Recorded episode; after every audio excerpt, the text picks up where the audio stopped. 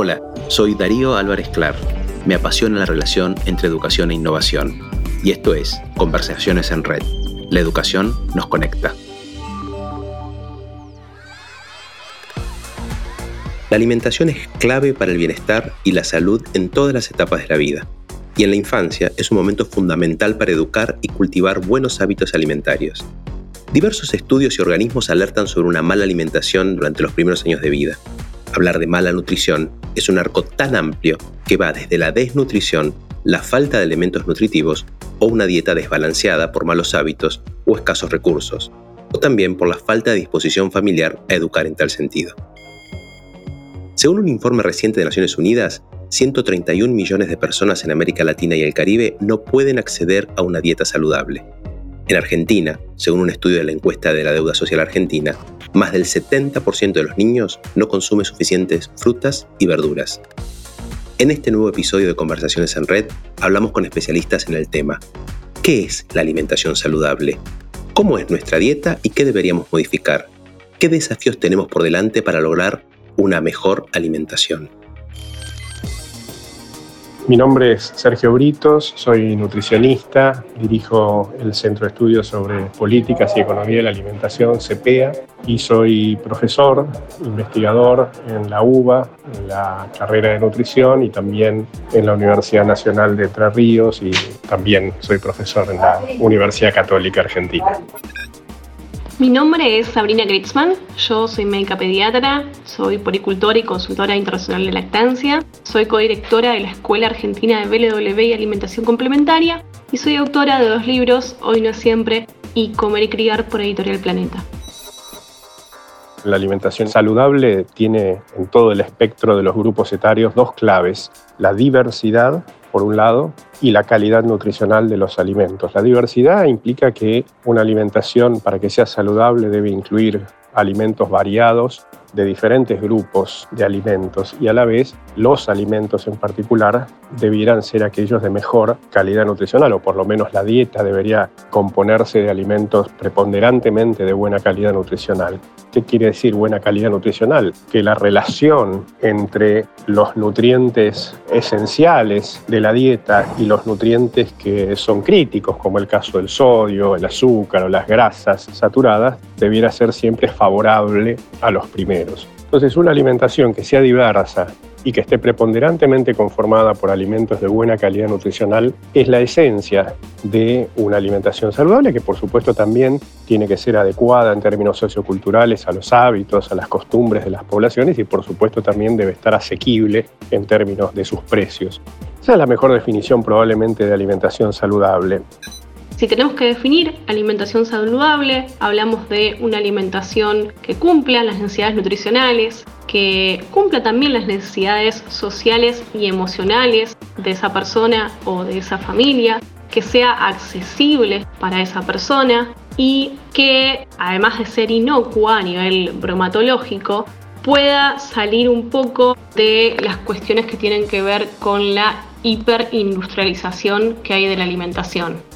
Básicamente tratamos de alejarnos de los paquetes, este consumo también desmedido del plástico ¿no? en, la alimentación en general y de volcarnos por alimentos que llamamos mínimamente procesados o no procesados.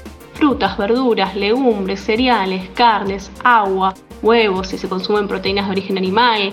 Es decir, cuestiones bastante sencillas. A veces uno se confunde hablar de alimentación saludable con pensar en tomar leche de almendras. Y realmente no es así, es algo bastante más sencillo y más económico. Diversidad y calidad nutricional conforman entonces una alimentación saludable. A su vez, esta debería cumplir con las necesidades sociales de las personas, ser económicamente accesible y cumplir con las condiciones bromatológicas. ¿Cómo nos alimentamos en la región? ¿Cómo estamos criando a las próximas generaciones en sus hábitos alimenticios? Según un informe reciente de la ONU, aumentó la cantidad de personas en América Latina y el Caribe que no pueden acceder a este tipo de dietas. El estudio afirma que la falta de acceso a una dieta saludable se asocia a indicadores socioeconómicos y nutricionales. Cuanto más pobreza y desigualdad, más se complica el acceso a una alimentación saludable. En Argentina, según la encuesta de la deuda social argentina, apenas dos de cada diez niños consumen el desayuno completo combinando lácteos con pan y frutas. Esta encuesta también asegura que el 70% de los niños, niñas y adolescentes no se alimenta adecuadamente. Además, el país tiene la cifra más alta de la región en cuanto a la obesidad infantil. El escenario alimentario de Latinoamérica y Argentina es complejo. Tenemos espacios y localizaciones geográficas muy disímiles, con infancias que ah, reciben una sola comida al día o ninguna comida al día, o esa comida está basada en hidratos o en infusiones que realmente no los nutren. Y con otros espacios que son la mayoría hoy por hoy, donde se alcanzan las calorías necesarias para el día a día, pero aún así las infancias no están nutridas. El escenario que tenemos actualmente en nuestro país en relación con la alimentación infantil lamentablemente no es el mejor. Hay varios estudios disponibles, algunos los hemos realizado desde el equipo SPA, otros autores, las dos encuestas nacionales de nutrición, dan cuenta de una alimentación de baja calidad, lamentablemente en la mayoría de los niños de Argentina. Probablemente si uno toma como referencia las recomendaciones de las diferentes guías alimentarias, probablemente no más del 10% de los niños y niñas y adolescentes podamos decir que verdaderamente realizan una alimentación que se corresponde con esas recomendaciones. Nuestro problema hoy por hoy es la malnutrición. Tenemos muchas infancias con un peso, una talla, sobre todo un peso adecuado para su edad, según las tablas de referencia, pero aún así, o inclusive superior ¿no? a, lo, a lo que esperamos por las tablas de referencia, pero no cubren los nutrientes necesarios. Y esto tiene que ver con que nuestra dieta es muy monótona y la dieta de los niños también lo es. Pocos alimentos concentran una gran parte de la dieta en términos de energía o en términos de cantidades de alimentos. Y a la vez hay un desequilibrio importante en términos de la conformación o combinación de los alimentos, muy bajos consumos de verduras, de frutas, de buenos cereales, que son los cereales integrales, de legumbres, de frutos secos, y por el contrario, un consumo en exceso de tres grupos de alimentos típicos en términos de excesos. Por un lado, todos los alimentos que provienen de las harinas o los cereales muy refinados o los panificados, ahí tenemos un exceso muy importante. Las carnes, en Argentina tenemos un todos los grupos etarios y todas las clases sociales también, aún las clases sociales pobres consumen más carne que la recomendable y por supuesto también excesos en los alimentos que son fuente de azúcares o de grasas saturadas o de sodio en la dieta. Esas características, vale decir, una dieta poco diversa y el bajo equilibrio entre alimentos que son protectores en términos de salud y otros alimentos que son excedentarios, hace que la gran mayoría de nuestros niños, niñas y adolescentes estén consumiendo una alimentación poco saludable, obesógena. En Argentina la prevalencia de obesidad es muy importante, sobrepeso y obesidad es muy importante en la población en general y también en los niños, y de alguna manera esto es lo que representa el mayor desafío que tenemos en términos de políticas nutricionales. Según los últimos informes sobre alimentación en la región y lo que nos cuentan los especialistas consultados, el escenario actual presenta muchos desafíos para mejorar la alimentación de las próximas generaciones. Malnutrición, una dieta muy monótona, con demasiados hidratos, pocas verduras, frutas y legumbres componen el panorama actual. Además, a este panorama se suma el exceso de bebidas azucaradas en la infancia. Un grave problema que estamos transitando y que hace poco la Fundación Interamericana del Corazón sacó un trabajo acerca del tema realmente muy bueno, es el consumo de bebidas endulzadas y bebidas azucaradas.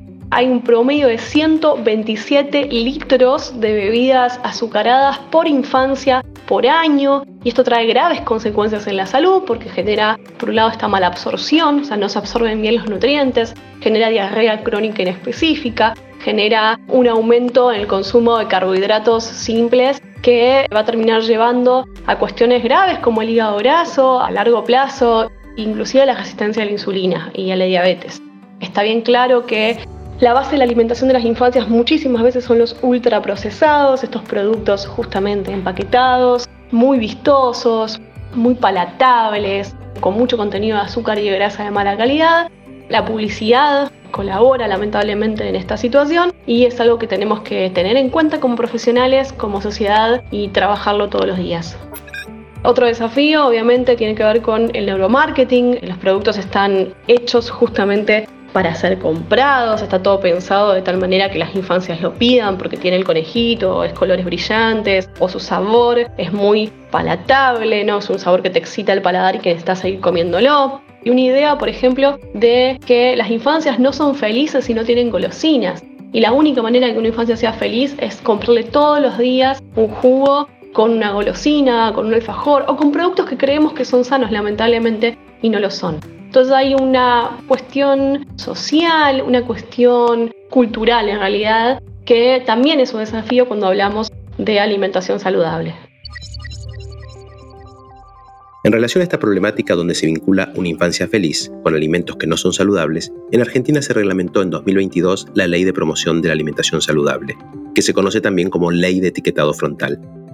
Se trata de un sistema que busca promover la alimentación saludable mediante avisos en los envases de los productos, la idea es que esta ley sea una herramienta que contribuya a garantizar el derecho a la salud y a una alimentación adecuada, brindando información nutricional y advirtiendo a las y los consumidores sobre los excesos de azúcares, sodio, grasas saturadas, grasas totales y calorías. Creo que es una herramienta más para seguir trabajando en la prevención de todas estas condiciones de salud asociadas al estilo de vida. Creo también que no le podemos pedir toda la ley, que es una herramienta más en ese camino, pero que no es perfecta como ninguna ley. Bueno, además de no ser perfecta, por supuesto tenemos empresas evadiéndola, pagando las multas porque es más sencillo para la empresa, no cumpliendo los plazos. Bueno, por eso, como cualquier herramienta de trabajo o política, tiene que haber un organismo de control. Ahora, ¿cómo pueden los padres y las madres mejorar las dietas de sus hijos e hijas? ¿Cómo brindarles una alimentación saludable para que crezcan con bienestar y salud? El primer punto es pensar los hábitos familiares. Yo si quiero que mis hijos coman verduras, frutas, legumbres, cereales, carne, si come carne mi familia, bueno, hay que empezar a pensar que estoy comiendo yo o que estamos tomando en la mesa familiar. Ese es un primer punto. Las infancias aprenden por imitación. Hay muchas cosas para hacer, siempre de la mano de profesionales. Creo que lo primero de todo siempre es como hacer un registro alimentario y ver realmente qué se está comiendo porque cuando hay jugos, hay galletitas, hay infusiones, hay muchos lácteos, sobre todo azucarados. La mayor parte de los yogures del mercado tienen colorantes, tienen azúcares. Cuando existen todos estos productos, eso es muy disruptivo para la alimentación infantil. Entonces, este registro alimentario es muy importante porque ahí encontramos un montón de información. Y a partir de ahí podemos trabajar realmente. El tema de la alimentación plantea muchos debates sobre lo que podríamos reflexionar durante horas. Además, es un tema que toca la sensibilidad de cada familia, la forma en que fueron criados, la forma en que están criando. Los recuerdos de una abuela preparando el almuerzo del domingo, nuestra comida preferida de niño y las manos que la prepararon con amor. El alimento nos atraviesa y nos convoca. En una mesa nos reunimos a comer con la familia, con amigos, con compañeros de trabajo, Ahora, las cifras de los últimos estudios de la región son preocupantes, y como señalaron los especialistas que consultamos, se puede empezar por pequeños cambios, por observar nuestros hábitos alimenticios e intentar que sean lo más saludables posibles. Otras veces hay que flexibilizar y garantizar eso en nuestros hogares y educar a los niños y adolescentes a elegir las opciones más sanas, para lo cual el acuerdo entre familias y colegios debería ser que se presenten diferentes opciones para no tener que ocultar nada, Solo así podremos educar en la convivencia con otros gustos y poder elegir equilibradamente. Esto fue Conversaciones en Red. La educación nos conecta. Si te interesó, puedes seguirnos en Spotify para enterarte de las novedades de los próximos episodios. Y también puedes seguirnos en nuestras redes sociales, arroba reditinere, para compartirnos tu opinión y seguir conversando.